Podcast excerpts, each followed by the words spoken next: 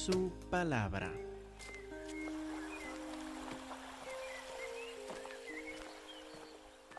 Nosotros estamos esta tarde por examinar la carta a los Gálatas, eh, fijándonos en, en que primero en Gálatas 3, versículo 1 hasta 4.10, lo que hemos visto en estos últimos meses los domingos, de Gálatas 3, 1 a 4.10, Pablo ha dado varias razones bíblicas, varias razones lógicas por las cuales entendemos que no somos salvos por medio de la ley, no somos salvos por seguir un grupo de reglas, sino que somos salvos por medio de la seguridad en el Señor Cristo Jesús. Es por Él que tenemos la salvación, no por nuestras obras. Y Él ha desarrollado esto en gran detalle hasta el versículo que vimos este el domingo pasado, hasta versículo 11. Y ahora en versículos 12 a 20 el pasaje que estamos por examinar el día de hoy, Pablo cambia, no cambia de tema. Entonces todavía está hablando de la salvación únicamente por fe en Cristo Jesús, pero cambia un poco de estrategia de argumentación. Ahora habla de una forma emocional, habla de su relación que tiene con los Gálatas porque fue, pues, él fue el primero que les predicó la palabra y se siente un, cariño especial por ellos. Así que, para ayudarnos a comprender Gálatas 4, 12 hasta 20, queremos tomar en mente algunas observaciones. Entonces, con un dedo en Gálatas 4, 12, antes de llegar a ver este versículo, vamos a la derecha unas cartas a 1 Tesalonicenses, capítulo 2 y versículo 8.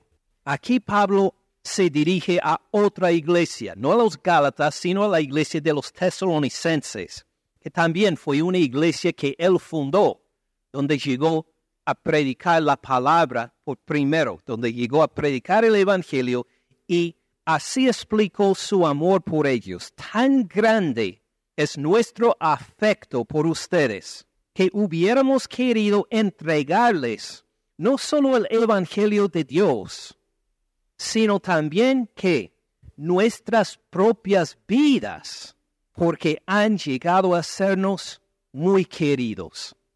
Es decir, el Pablo y sus compañeros le compartieron el Evangelio, les anunciaron el Evangelio del Señor Cristo Jesús, pero con tanto amor, con tanto cariño entre ellos, que dijo, saben, pues si nos tocara entregar nuestras vidas por ustedes, lo habríamos hecho, porque ustedes son muy queridos por nosotros. Lo que nos comenta acá el apóstol Pablo es que cuando comunicamos el Evangelio, aún el día de hoy, no solo en la época de Pablo, cuando comunicamos el Evangelio, no solo comunicamos información y nada más. El Evangelio, claro, se concentra en información, en comunicar información del hecho de que el Señor Cristo Jesús murió en la cruz por nosotros, que resucitó al tercer día, que ascendió a lo alto, que vuelve por nosotros.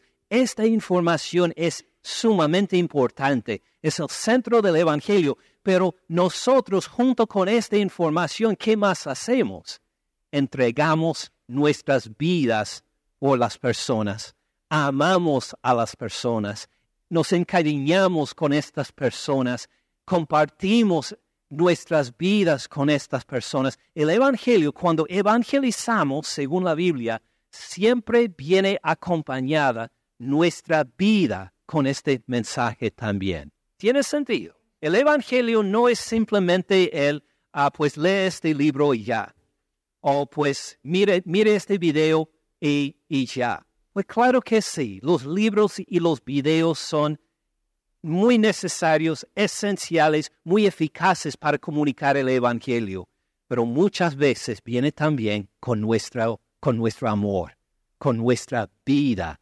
Así que uno no solo escucha el Evangelio, sino que lo experimenta también en el amor entre hermanos. Entonces, si esto entendemos que el Evangelio viene junto con el amor, fíjese en la, en la sorpresa de que el apóstol Pablo fue transformado para poder escribir estos versículos. Acuérdense, él era gentil y está escribiendo aquí a unos tesalonicenses. él era judío, disculpe. Él era judío y escribió este versículo a unos gentiles, a unos inconversos. Acuérdense por un momento lo que era la actitud de los judíos hacia los gentiles. Vayan a Hechos 10 y versículo 28. Ahora habla el apóstol Pedro a un gentil, Cornelio, que le había invitado a su casa para anunciar el Evangelio. Acuérdense que Cornelio va a ser el primer gentil que se convierte al, al Evangelio. Y acuérdense lo que Pedro les dijo antes de anunciar el Evangelio en Hechos 10, versículo 28. Les dijo, ustedes saben, hablando a un grupo de gentiles, ustedes saben cuán qué, cuán abominable es para un varón judío juntarse o, o acercarse a quién? A un extranjero. Era una abominación para un judío acercarse a un extranjero para hablar con él, para convivir con él. Y jamás haría esta cosa. Pero a mí me ha mostrado Dios que a ningún hombre llame común o inmundo. Algo pasó para que un judío como Pedro llegara a acercarse a un, a un extranjero, que alguien como Pedro o Pablo llegara a entrar la casa de unos gentiles para anunciarles algo. ¿Qué les pasó? Pues primero fueron transformados por el Evangelio. Y segundo, por este mismo Evangelio, recibieron el Espíritu de Dios que produjo en ellos un amor por la gente a quienes antes pensaban que era aborrecible. Entre la verdad del Evangelio y el amor, el apóstol Pedro fue transformado para anunciar el Evangelio a, unos gentiles. Y el apóstol Pablo también fue transformado vuelvan a la carta a los Gálatas. Gálatas 1.13, porque ya han oído acerca de mi conducta en otro tiempo en el judaísmo, que hacía él en el judaísmo, en la fe de los judíos, pues que perseguía sobremanera a la iglesia de Dios y la asolaba, la destruía. Y en el judaísmo, que hacía aventajaba a muchos de mis compañeros en mi nación, siendo mucho más celoso de las tradiciones de mi padre, de mis padres. Entonces, Pablo en el judaísmo se habría acercado a unos gentiles con gusto en ese entonces? No, al contrario, los aborrecía más tal vez que los otros judíos los aborrecía, porque era celoso de las tradiciones de los padres y de su fe.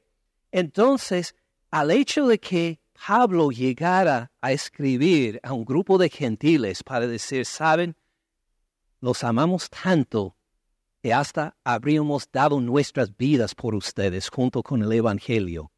Esto es un milagro de Dios. Esta es una transformación hecha por el Espíritu Santo y por el poder del Evangelio. Ahora, esta sorpresa, ven, que estas palabras vengan del apóstol Pablo. Esto entiende. Si esto entendemos, podemos ver el choque entonces, que es Gálatas 4:12, el primer versículo que queremos ver en el pasaje para el día de hoy. Gálatas 4:12, que dice, les ruego, hermanos. Fíjense primero, ¿cómo les llama los Gálatas? Hermanos. Llama a esta gente a quien aborrecía antes, ahora les llama hermanos. Les ruego, hermanos, que se hagan como yo, que se hagan como yo, que ustedes me imiten, que ustedes pongan en práctica un estilo de vida igual que el mío. ¿Por qué? ¿Que dejen de comer carne de cerdo? que guardan las fiestas de, los meses, que guardan el día de reposo, que del diezmo. ¿En, este sentido se va a hacer como Él? No, como explica en, en las palabras que siguen, que se hagan como yo porque yo también me hice como ustedes. Fíjese, este judío, este judío tan entregado a las tradiciones de los judíos, ¿qué hizo con todas estas tradiciones? ¿Qué hizo con esta ley que seguía antes? La puso de lado para ser como los gentiles. Esto es un choque aún más grande. Se hizo como ellos. Comía la misma comida que ellos, se vestía como ellos, pues vivía entre ellos. No los seguía, claro, en la idolatría, no los seguía en el pecado, los seguía en su estilo de vivir como ellos y puso de lado la ley que seguía antes, la ley que hacía diferencias entre ellos, la ley que dijo que no pueden comer lo mismo que ellos, la ley de que dijo que tiene que haber una separación entre judíos y gentiles, él, lo puso, él la puso de lado para ser igual como ellos. Les ruego, hermanos, que se hagan como yo, porque yo también me hice como ustedes. Dejé de lado la ley. ¿Por qué quieren volver ustedes a la ley? Les ruego que igual como yo me hice como ustedes, y ustedes se hagan como yo. Pongan de lado la ley, pongan de lado esa falsa doctrina que por medio de sus de seguir la ley y de cumplir sus obras que va a ser aprobado por Dios. Les ruego, hermanos, igual como yo dejé de lado estas cosas para anunciar con amor el Evangelio entre ustedes, que ustedes hagan lo mismo. ¿Tiene sentido? Entonces, vamos a ver cómo continúa a entrar en esta parte emocional, hablando de sus experiencias juntos en el resto del versículo 12 ningún agravio me habían hecho, ningún agravio me han hecho. ¿Cómo es que ningún agravio me han hecho? Cuando él dejó de comportarse como judío al ser como ellos, los Gálatas lo criticaron por esto. No, no se quejaron contra él, no dijeron que por qué te haces como nosotros, tú eres judío, tú eres salvo, tú sigues la ley. No, al contrario, ellos no le hicieron ningún agravio, pero fíjense qué están pensando ahora los Gálatas. Tenemos que volver a la ley, tenemos que poner en práctica la ley judía para ser aceptados por Dios.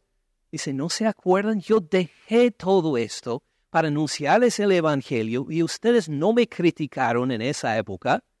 ¿Por qué me criticarían ahora? ¿Por qué dirían que uno tiene que seguir la ley para ser salvo?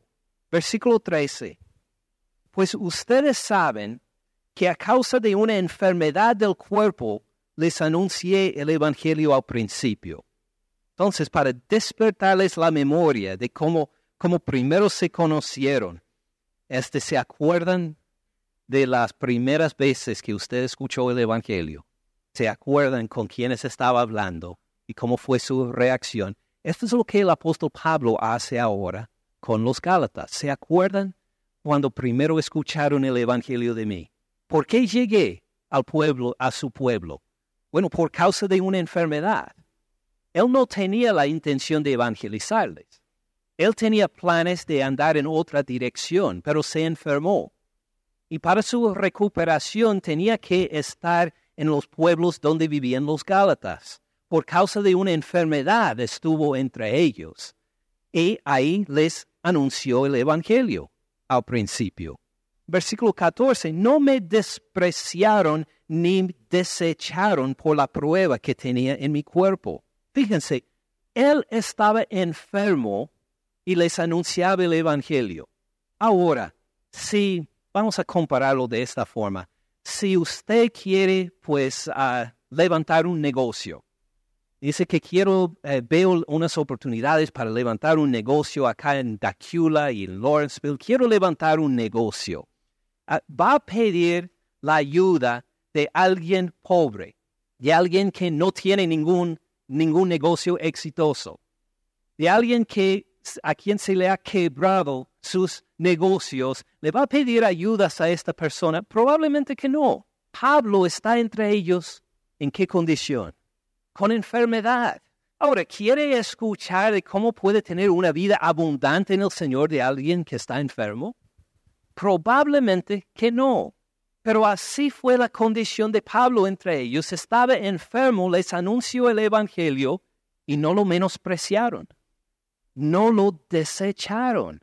Escucharon el mensaje de la boca de un enfermo y fíjense, no me despreciaron ni, ni, desecharon por la prueba que tenía mi cuerpo, antes bien me recibieron como un ángel de Dios. Un ángel de Dios estaba enfermo. Pero ellos entendieron que este mensaje era para vida eterna. Entonces lo recibieron como un mensajero de Dios, como un ángel de Dios, hasta como a Cristo Jesús mismo, como si estuviera Cristo Jesús entre ellos. De un enfermo. Imagine, ¿quién obra, quién puede haber hecho, eh, quién puede haber obrado para que una comunidad gentil que no conoce a Dios escuche el Evangelio de un enfermo y lo reciban como un mensajero de Dios. ¿Quién puede hacer algo así? Solo el Espíritu Santo. Solo el poder de Dios puede hacer que la gente que no conoce a Dios mire más allá de las cosas superficiales para reconocer este enfermo nos está anunciando la vida eterna obviamente fue una obra del Espíritu Santo entre ellos. Me siguen hasta ahora. Entonces, Pablo les recuerda de esto para preguntarles en versículo 15, ¿dónde pues está esta satisfacción que experimentaban? Dice, así fue en el principio, cuando primero nos conocimos, ustedes me recibieron por ángel de Dios, por Cristo Jesús mismo, al anunciarles el Evangelio en mi enfermedad, y ahora tienen ustedes el mismo gozo o no. ¿Qué pasó con los Gálatas? Pues quedaron con esta incertidumbre de que tienen que seguir la ley de Dios para ser aprobados por Él. Perdieron el gozo y Pablo les recuerda, se acuerdan al principio el gozo que se sentía. Se acuerdan el gozo que se sentían al escuchar el Evangelio. Y ahora han pasado los años, siguen en el mismo gozo. No siguen en el mismo gozo. No siguen en el mismo gozo. ¿Dónde está esta satisfacción que experimentaban? ¿Qué pasó a este gozo? ¿Lo tenían antes? ¿Dónde está? porque les doy testimonio de que si hubieran podido, los hubieran sacado sus propios ojos para dármelos. Qué descripción tan rara. ¿Qué significa? Pues en el mundo antiguo, lo más precioso que uno tenía era la visión, el poder ver. Pues uno podía ser alto, fuerte, joven, pero sin la vista, ¿en qué iba a poder trabajar? Pues nada, tendría que ser mendigo. Los Gálatas apreciaban tanto a Pablo por anunciarles el Evangelio, que si pudieran haber sacado sus ojos por él para darle lo más precioso que tenían, lo habrían hecho. Y este gozo, ¿dónde está ahora? Al principio, cuando escuchó el Evangelio, tenía este gozo, estaba listo hasta entregarme lo más precioso que tenía, ¿Dónde está este gozo ahora? Bueno, ¿dónde está ese gozo? ¿Es que el apóstol Pablo cambió? No, es el mismo apóstol Pablo. El amor del apóstol Pablo, esto cambió, ¿verdad? No, él tiene el mismo amor por ellos. No, es que el Evangelio cambió. ¿Cambió el Evangelio? No, no cambió el Evangelio. ¿Qué pasó con este gozo? ¿Es que Pablo cambió? No. ¿El Evangelio cambió? No. ¿Los Gálatas cambiaron? Pues sí. Ahí está, los Gálatas cambiaron. ¿Y cómo sabemos esto? Pues por versículo 16.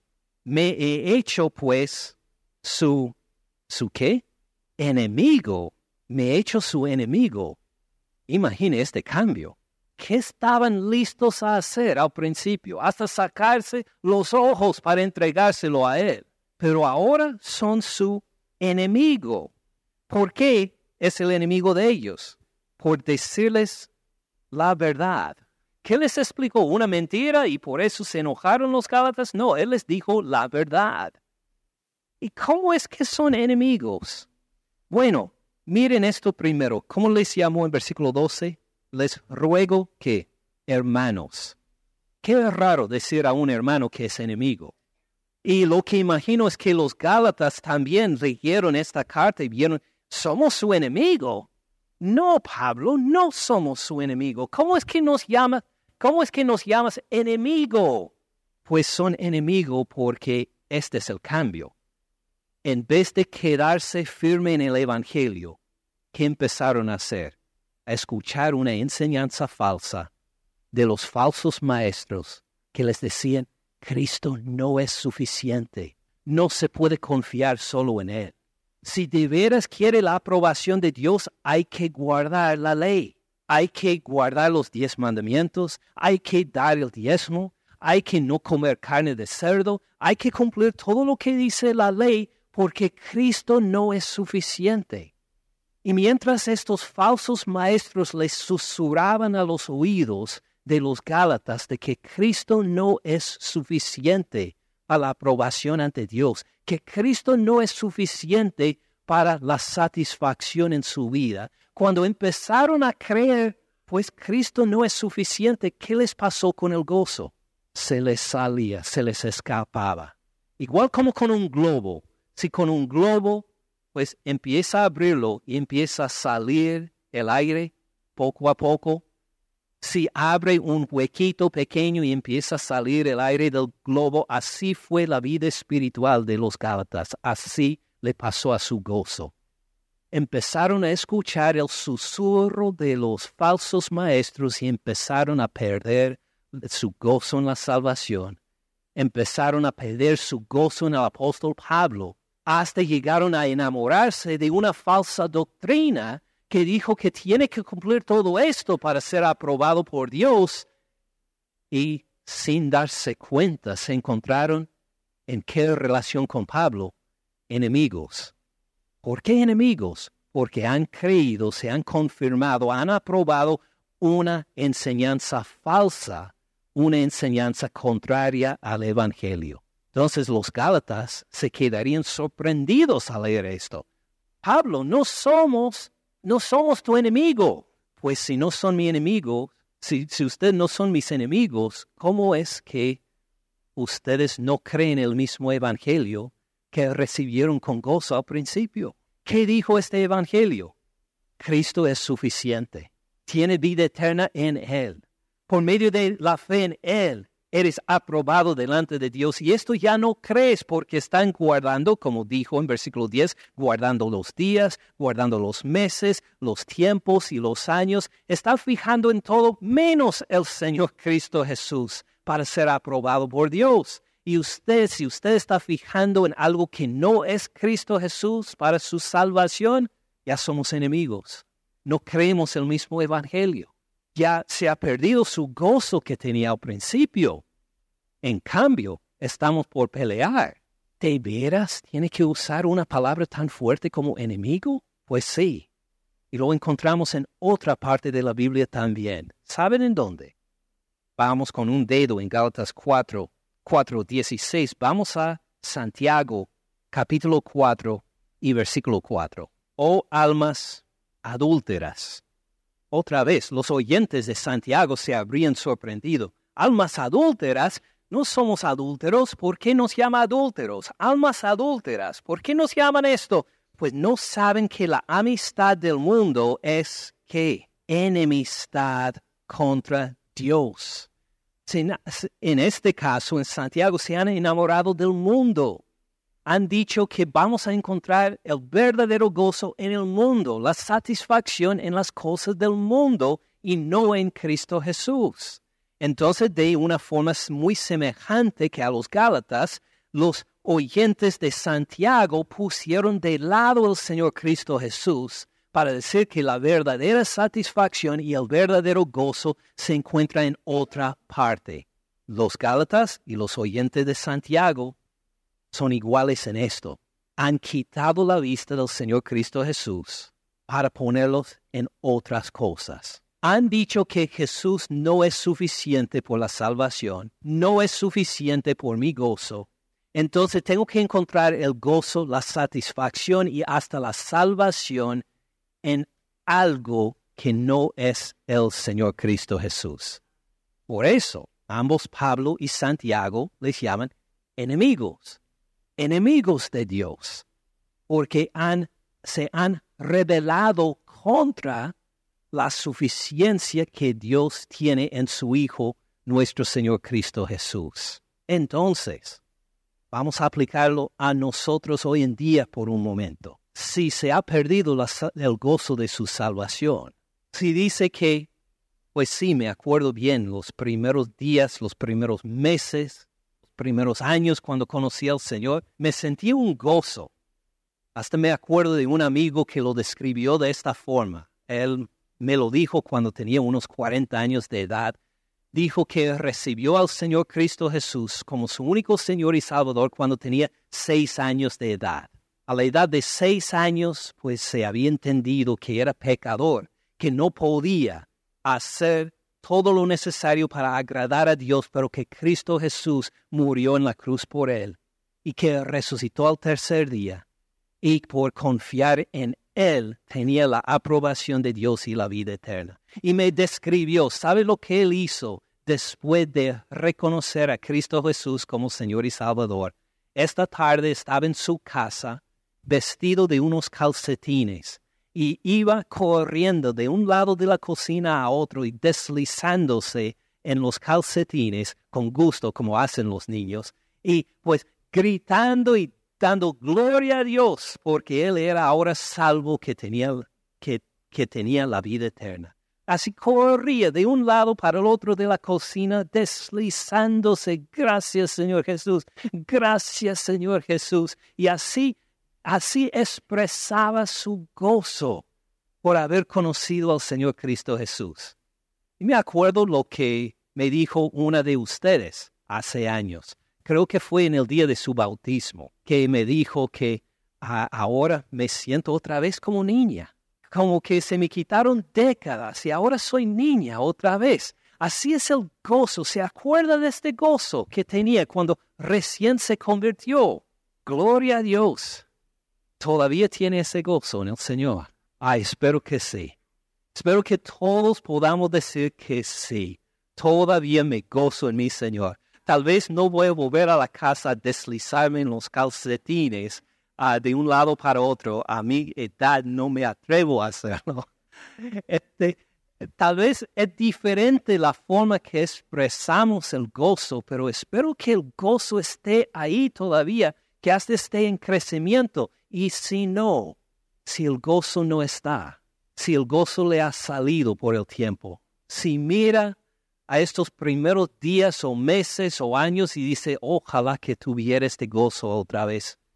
¿Qué le pasó? ¿Dónde está? ¿Qué pasó con este gozo? Puede haber varias razones por la pérdida de este gozo. No tenemos tiempo para mirar el Salmo 51, que habla del pecado como una forma que como algo que quita nuestro gozo de la salvación. Pero lo que puede haber pasado es que durante el transcurso de su crecimiento en Cristo, durante el tiempo de su caminar con Cristo Jesús, que empezó a escuchar las voces de unos falsos maestros que poco a poco le susurraban para decir, mire, Cristo no es suficiente hay gozo fuera de Cristo Jesús, que le está prohibido por Cristo. El verdadero gozo se va a encontrar fuera de Él. Cristo no es suficiente para su salvación. Cristo no es suficiente para tener satisfacción en esta vida. Y así puede ser que, tal vez sin dar cuenta, algunos maestros falsos le han susurrado, susurrado al oído Cristo no es suficiente. De ahí, ¿dónde va a encontrar el gozo? Pues le dijeron, pues en la carrera, en el, en el trabajo, o en tener mucho dinero, en tener ese diploma, en tener este, los aplausos de la gente, en tener excelencia en el deporte, en el entretenimiento, en esa pantalla maravillosa que le, le muestra cualquier película o cualquier juego de video que quiera. En el entretenimiento, en tener a fulano por novio, en tener a fulana o sutana por novia, en estar casado, en tener su pensión, en tener cierta casa, en tener cierto carro, en recibir la atención de tal persona en una relación perfecta, en una independencia de toda autoridad. Lo que sea es que dejaron de hablar del Señor Cristo Jesús y su suficiencia. Y los falsos maestros entraron para decir, el verdadero gozo se encuentra en estas otras cosas. Y si te enfocas en Cristo Jesús, vas a perder todo lo que es verdaderamente de valor. Imagine. Y cuando uno lo escucha una, dos, diez, doce, cien, quinientas, mil veces, de formas diferentes, en que los falsos maestros le dicen, no van a encontrar la verdadera felicidad ni la verdadera salvación solo en el Señor Cristo Jesús. Como empieza a sentir uno si no guarda este gozo que se siente en el Señor igual como el globo que pierde poco a poco el aire, se le quita el gozo. Oh, y lo busca, busca este gozo, pero no en el Señor ya, sino en dónde? En esta relación ilícita, en la droga, en el entrenamiento, en la pantalla, en una carrera, en un trabajo, hasta en cosas buenas. Busca la felicidad en esto y se pregunta, ¿a dónde me fue el gozo? ¿Por qué no me siento estas ganas de correr y deslizarme con, en la cocina por el Señor Cristo Jesús que tenía antes? ¿Qué me pasó a este gozo? Volviendo a Gálatas 4, Pablo va a contestar esta pregunta. Yo les voy con anticipación una parte de la respuesta. ¿Cómo consigue uno este gozo otra vez? Arrepiéntase. De vuelta y mire otra vez al Señor Cristo Jesús, porque Él no ha cambiado. Él sigue siendo perdonador, Él sigue siendo suficiente, Él sigue siendo una fuente inacabable del gozo de nuestra salvación. Vuelve a Él. Pero vamos a seguir a Pablo mientras Él lo describe también. Primero, en versículo 17, Él quiere que miremos en la forma eficaz que tenían los falsos maestros de engañarnos. Dice, tienen celo por ustedes. Tienen celo por ustedes hablando de los falsos maestros. Los falsos maestros tienen celo por ustedes. Pues, ¿qué significa?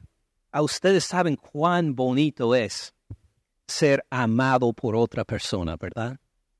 Ustedes, saben cuán bonito es ser deseado por otra persona, ¿verdad? Especialmente si has sentido solo por mucho tiempo si ha estado viviendo todos los días trabajando o estudiando y en su soledad y de repente alguien le demuestra algo de la atención, a decir que eres especial, eres guapo, eres bonita. Cuando alguien empieza a demostrarnos cómo nos sentimos, como que una chispa empieza a vivir dentro del corazón, tal vez una, una, una llama que se había apagado desde hace tiempo, aun cuando alguien empieza a demostrar esta atención, nos sentimos como, wow, algo especial está pasando. Alguien me va demostrando una atención. Le demuestra la atención, le manda textos, le demuestra cariño, le tira flores, le lleva a restaurantes, le da regalos, se acuerda de su cumpleaños, le,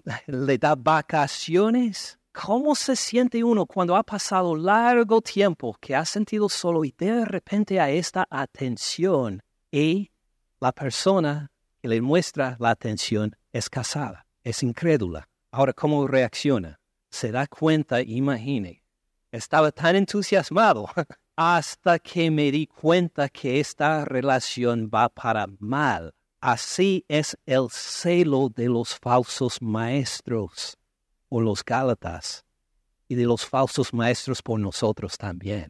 Nos pueden tirar flores, nos pueden hacer sentir muy bien, nos pueden poner mucha atención, pueden prometer mucho, hasta nos pueden dar cierta satisfacción, pero es para nuestro bien. No, al contrario, es para destrucción, por condenación. Tienen celo por ustedes, versículo 17, pero, pero qué, pero no para bien. O estos falsos maestros les está demostrando mucha atención, les está halagando, les está diciendo cuán inteligentes son, pero siguen siendo falsos maestros.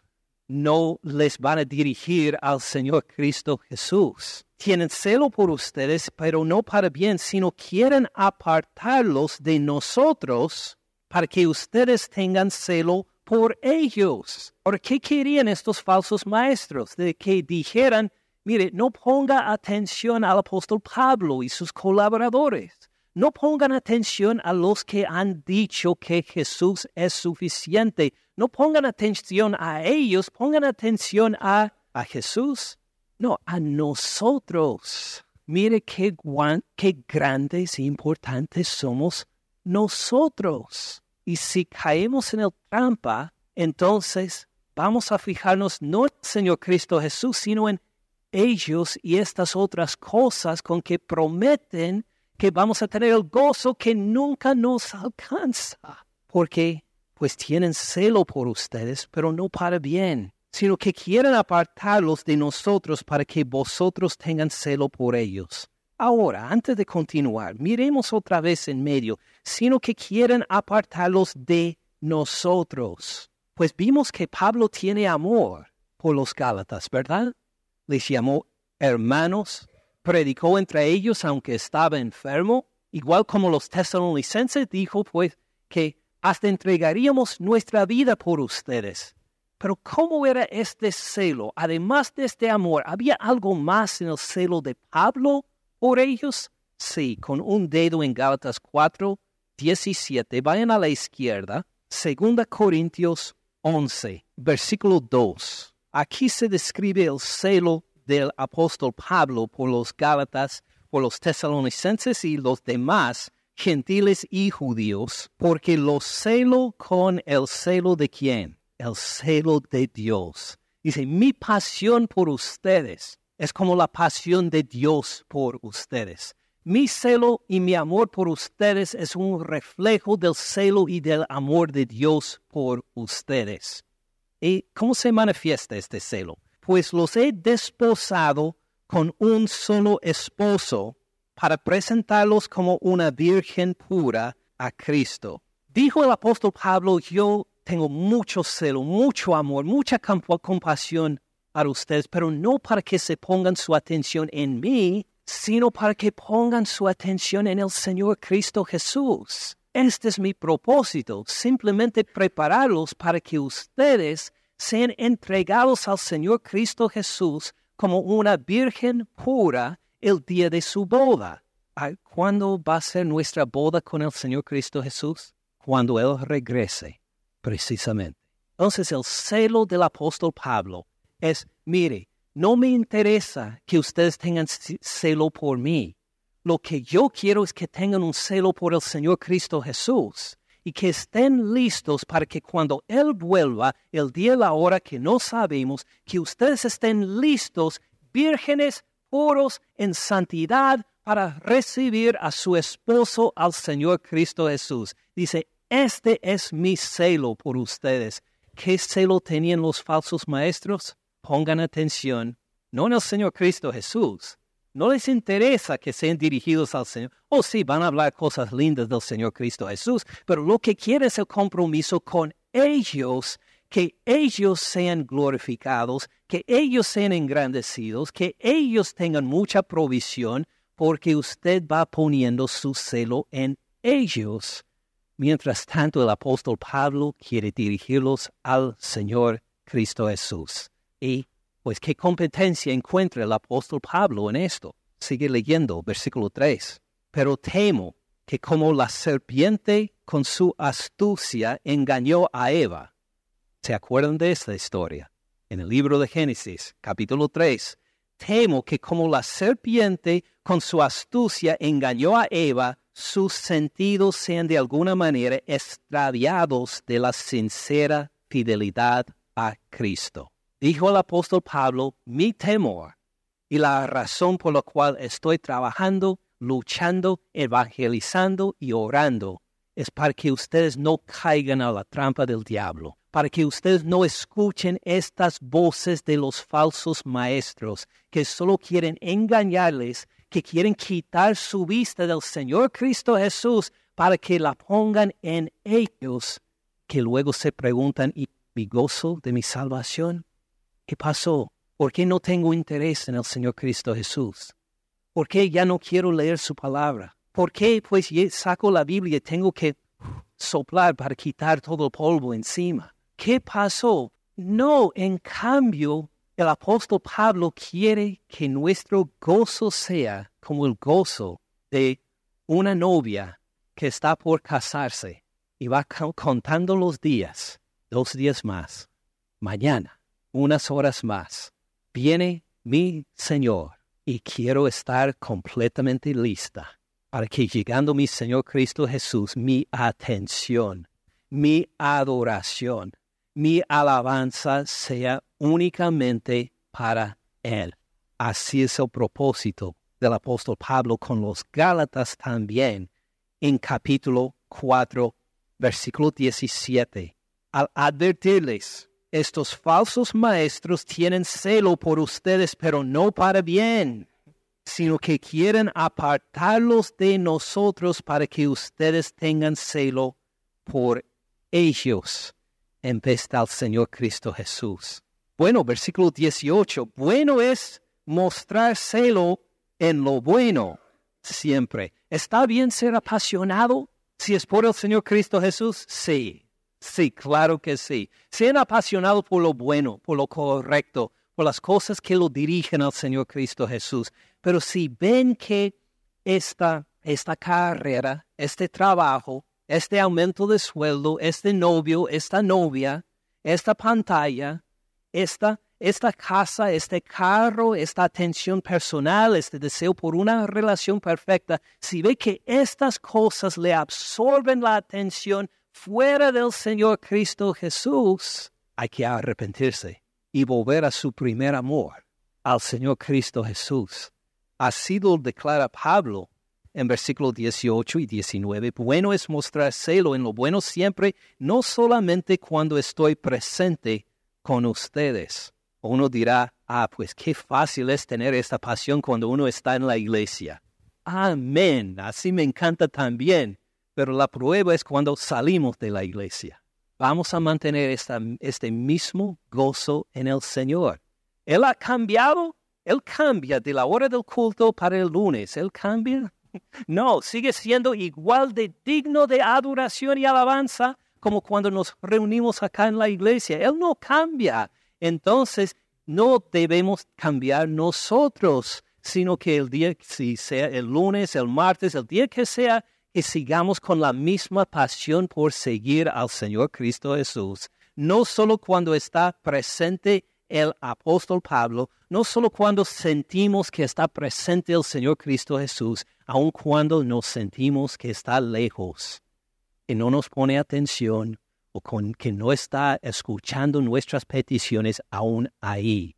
Seguimos fieles a nuestro Señor Cristo Jesús con este celo y gozo en Él porque se basa en Él, no en nuestras circunstancias, y que no escuchemos entonces las voces de los falsos profetas que nos susurran para decir que el verdadero gozo se va a encontrar fuera del Señor Cristo Jesús o en desobediencia de Él. ¿Qué hacemos?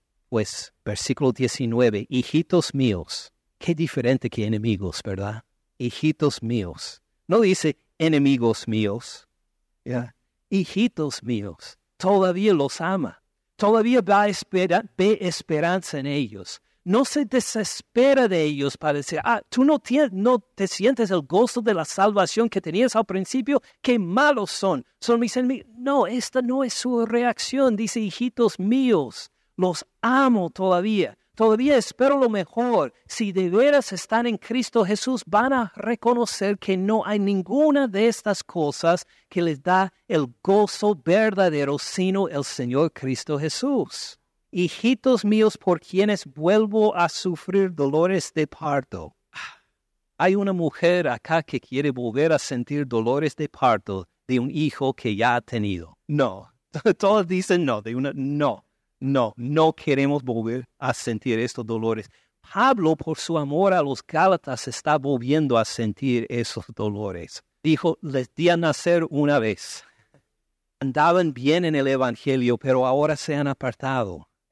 Y tenemos que volver al principio. A volver a sentir esos dolores de parto otra vez en su nuevo nacimiento de Cristo Jesús, parece. Pero esta es también la respuesta si hemos perdido este gozo. ¿Qué tenemos que hacer? volver al principio. Acuérdense, ¿es usted salvo porque tiene un lindo título después de su nombre? ¿Es usted salvo porque tiene una pensión muy grande? ¿Es usted salvo porque ha sobresalido en su carrera? ¿Es usted salvo porque está casado? ¿Es usted salvo porque tiene fulana por novia? ¿Es usted salvo porque tiene sutano por novio? ¿Es usted salvo porque ya ha entrado en la universidad? ¿Es usted salvo por cualquier de estas cosas que usted ha hecho? No. ¿Por qué es usted salvo? Pues por la gracia de Dios. No porque yo escogí a Dios, sino porque Él me escogió a mí. Por la gracia de Dios en Cristo Jesús, el que tomó mis pecados en la cruz y murió en mi lugar. Por esto soy salvo. Todo lo demás, si es de bendición, es pues de extra. La gloria sea a Él para esto, pero tenemos que volver al principio. ¿Cómo es que somos salvos? Para acordarnos si es por esto que nací de nuevo.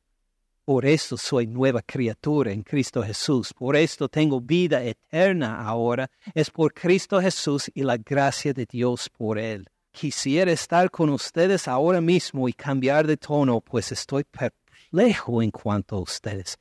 ¿Cómo es que pueden dejar a Cristo Jesús para estas cosas vacías, para estas cosas que no dan un gozo verdadero?